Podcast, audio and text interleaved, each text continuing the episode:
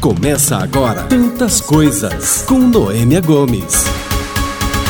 Uma doença que acomete diversas raízes nervosas do corpo e pode acontecer de uma hora para outra. Você está ouvindo Tantas Coisas com Noêmia Gomes. A síndrome de Guillain-Barré pode atingir homens, mulheres, adultos e crianças. Para entendermos melhor essa síndrome, é preciso conhecer um pouco do nosso sistema nervoso central e periférico. E para explicar de forma mais simples, nada melhor que um especialista no assunto.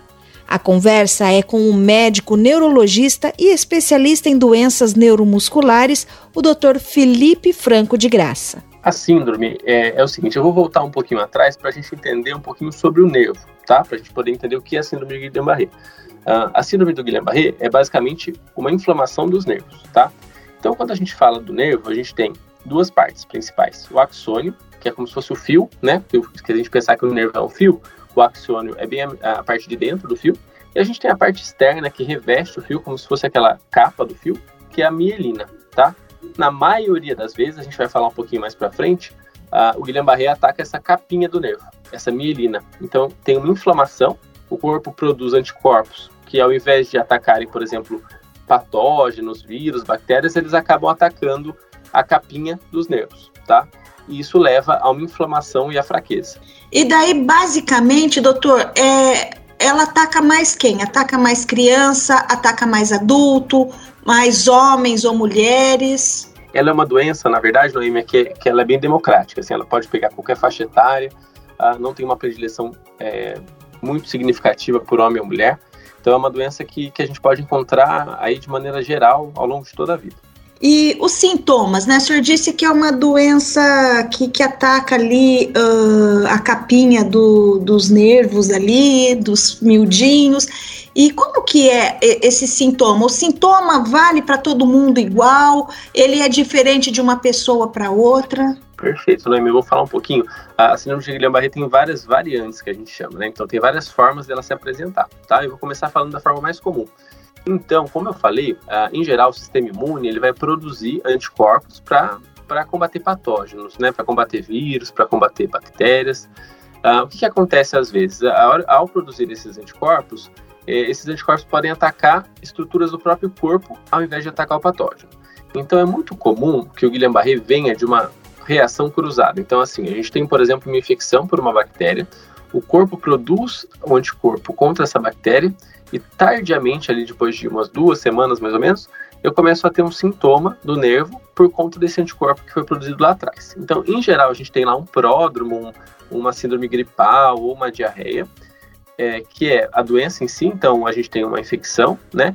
E depois de 15 dias começa a se instalar um quadro de fraqueza associado ou não à alteração de sensibilidade, à dor, que em geral começa nos membros inferiores, nas pernas, e vai subindo para membros superiores, até a ponto da pessoa não conseguir mais andar, por exemplo, tá? Então essa progressão que acontece 15 dias depois de uma infecção é, costuma ser o mais típico do Guillain-Barré. Mas como você perguntou, é sempre assim? Não, essa é a forma mais comum mas a gente tem formas que podem começar com paralisia facial bilateral, igual aquela paralisia de Bell, que a pessoa pode ter, né, ficar com o lado da face sem se mexer. A gente pode ter formas que começam nos braços. Então, qualquer forma de fraqueza que comece inicialmente no membro que vá progredindo, a gente tem que acabar pensando na síndrome de Guillain-Barré, embora o clássico seja essa forma que sobe, essa forma que a gente chama de ascendente, ou seja, começa nas pernas e vai subindo para os braços. Tá, e, e, seria então na forma de fraqueza, não seria assim na forma de formigamento, choquinhos, dores, seria eu mais posso, ou menos. Eu posso ter formigamento junto também, porque como eu posso afetar tanto o nervo sensitivo quanto o nervo motor, eu posso ter as duas manifestações. Em geral, a manifestação mais expressiva vai ser a, a motora, que vai chamar mais atenção vai ser essa fraqueza. Mas eu posso ter alguns pacientes, inclusive, em que a única manifestação pode ser formigamento. Então, é bem variado. Vai depender do, da proporção de nervos sensitivos ou motores que foram acometidos naquele paciente. Então, se o paciente tiver mais inflamação de nervos sensitivos, ele vai ter mais formigamento, mais choquinho. Se ele tiver mais acometimento de nervos motores, ele vai ter mais fraqueza. E eu posso ter uma mistura dos dois, tá? Mas, em geral, o sintoma motor, é, ele é o que chama mais atenção, é o que acaba levando o paciente para o hospital. Ô, doutor, e, então ele assim, ele pode sur, é, surgir, né, acontecer a partir de um quadro de inflamação e ter uma progressão. Não tem nada a ver com hereditariedade ou é transmissível. Não, né? Não, não. Ele é uma reação do próprio corpo. Então, uh, não é hereditário. Uh, o fato de alguém na família ter tido Guillain-Barré não faz um aumento significativo da chance de outra pessoa ter. Uh, e também ele não, não, é, não passa de uma pessoa para outra. Tá? O, que, o que pode passar é a infecção que precedeu o quadro. Né? Então, por exemplo, eu posso ter uma gripe, passar a gripe para você e eu posso ter Guillain-Barré por causa dessa gripe. Mas essa gripe que fez Guillain-Barré em mim não vai fazer Guillain-Barré em você, porque isso é uma reação do seu corpo à gripe, entendeu? E ele tem cura, doutor? É, quando, quanto mais cedo a gente é, consegue encontrar, é mais fácil de fazer o tratamento. Daí, já que eu estou perguntando de cura e de tratamento, queria que o senhor falasse das duas coisas. Perfeito. Uh, eu acho que uh, essa é uma coisa muito importante para se falar. Como eu falei, a maioria dos Guillain-Barrés, eles vão afetar a capinha do nervo, tá? Algumas formas mais raras vão afetar o axônio, que é o meio do nervo. Ah, nas duas situações, o tratamento ele vai usar alguma coisa que tire o anticorpo de circulação. A gente pode tratar então com duas coisas principalmente: a imunoglobulina, que é um remédio que a gente dá na veia, que se liga nesses anticorpos e tira esses anticorpos de circulação, e a gente pode usar uma coisa que chama plasmaférese, que lembra muito uma hemodiálise e que serve para filtrar o sangue desses anticorpos. As duas coisas só vão ser feitas em hospitais. Então, uma vez que o paciente tem essas manifestações, ele precisa ir rápido para o hospital, fazer os exames, ser avaliado do ponto de vista de exame físico. Por vezes, a gente precisa fazer o exame de líquor, né, que é o exame que coleta o líquido da espinha, para afastar outras causas que não sejam Guillain-Barré de fraqueza. E daí, se confirmar Guillain-Barré, o paciente vai passar pelo tratamento, na maioria das vezes, ou com imunoglobulina, que é o remedinho na veia, ou com plasmaférese, tá? Por que, que eu falei que tem duas formas principais? Uma que vai afetar a capinha do nervo e uma que vai afetar o meio do nervo, né? Aquela que afeta a capinha do nervo, se a gente trata ela bem precocemente, a recuperação costuma ser super rápida, tá? Uh, aquela que ataca é, o nervo em si, eu posso ter uma recuperação mais lenta e daí tem mais chance de ter sequela. Então, o Guillain-Barré é potencialmente reversível porque é uma inflamação do nervo. Mas quanto mais cedo eu trato, menos essa inflamação agrediu o nervo, menos essa inflamação lesou o nervo e mais chance de eu ter uma recuperação completa. Alguns pacientes, para ter essa recuperação completa, vão precisar de bastante fisioterapia, de reabilitação, e alguns já saem do hospital ótimos, tá? Mas tem um grupo menor de pacientes que pode ter sim sequelas, dificuldade de movimentação. Mas a maioria dos pacientes tem uma recuperação muito boa da doença. Em que momento que a pessoa ela deve procurar um médico e para a gente ter esse tratamento precoce? Ela teve um quadro de inflamação, ela começou, começou a perceber alguma coisa diferente e daí então ela procura o médico? Como que é, doutor? Deve ser o mais rápido possível, né? Como eu falei, o tratamento, quanto mais cedo a gente começa, é mais chance de ter uma recuperação completa. Então começou a ter, depois de uma infecção, ou mesmo sem uma infecção que você se lembre, porque a gente pode ter um resfriado leve, alguma coisa assim. Começou a ter alteração de força, alteração de sensibilidade, que é progressiva, que está piorando, precisa procurar o médico com, com rapidez, tá? Porque qualquer uma das situações que leva a isso é, é urgência. Não precisa ser nem necessariamente o Guillain-Barré, mas qualquer situação que leva à perda de força, à perda de sensibilidade progressiva, a gente tem que procurar o médico com urgência, de preferência pronto-socorro. É, porque é engraçado, né, doutor, quando a gente pensa assim, né, de toda é, o, o quadro que pode se prolongar aí e, e, se, e ficar grave, né, como no caso do Guillain-Barré, a gente nunca vai imaginar que uma infecção, por exemplo, uma gripe mal curada, uma dor de garganta, pode desencadear um quadro desse, né?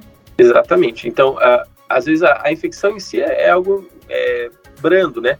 É uma gripezinha boba que resolveu completamente, uma diarreia por algumas bactérias específicas, também classicamente podem dar Guillain-Barré.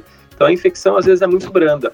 Uh, o Guillain-Barré, na verdade, não tem, é, ele tem relação com a infecção, mas ele não é causado pela infecção, né?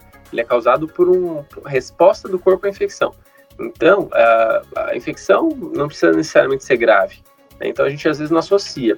Mas não é pela infecção que a gente vai procurar. É justamente quando a gente tiver esses sintomas aí é, surgindo após um quadro infeccioso. Doutor, recentemente, agora com as vacinas chegando, né? é, contra a Covid-19, a gente tem ouvido muito falar sobre.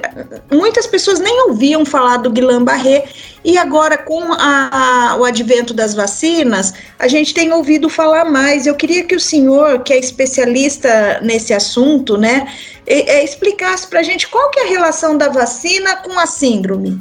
Perfeito. Então, Valéria, a relação de vacina e Guillain-Barré é algo que é discutido há bastante tempo. Porque se a gente pensar que o Guillain-Barré é justamente uma resposta imune anormal e a vacina, a, a, o desejo dela, né, é provocar uma resposta imune no nosso corpo, faz a gente pensar, poxa, eu posso ter um Guillain-Barré associado à vacina. Isso parece ser verdade realmente. Eu posso ter Guillain-Barré associado à vacina. Então a gente teve alguns casos de Guillain-Barré associado, por exemplo, à vacina de gripe, alguns tipos de vacinas de gripe lá atrás que geraram um pouco mais de casos.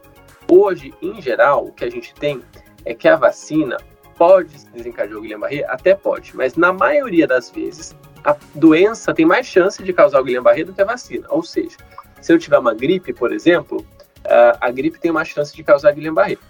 Se eu tomar a vacina da gripe, eu até posso ter Guillain-Barré, mas a chance de eu ter Guillain-Barré com a vacina é muito menor do que a gripe. Então, na verdade, a vacina vai prevenir de eu ter o Guillain-Barré, tá? Então, com qualquer vacina, é esperado que eu tenha descrição de alguns casos isolados de Guillain-Barré, tá?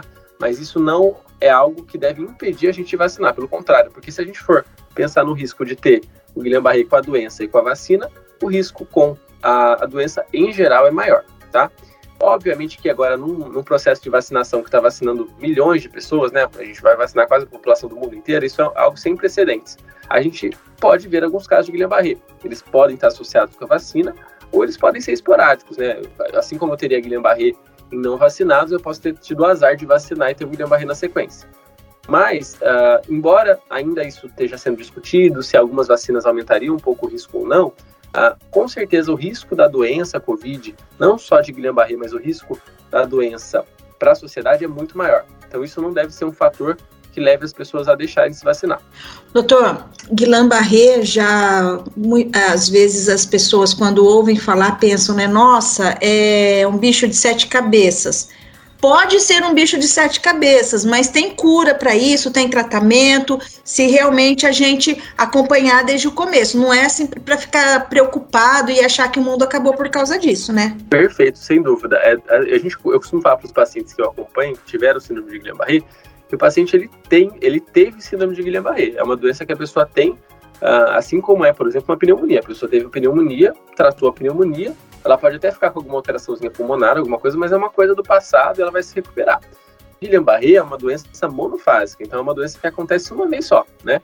Ah, muito pouco provável da doença repetir, tá bom? Então, se a doença é monofásica, a pessoa teve Guillain-Barré. É uma doença que a pessoa vai ter, vai tratar e vai resolver.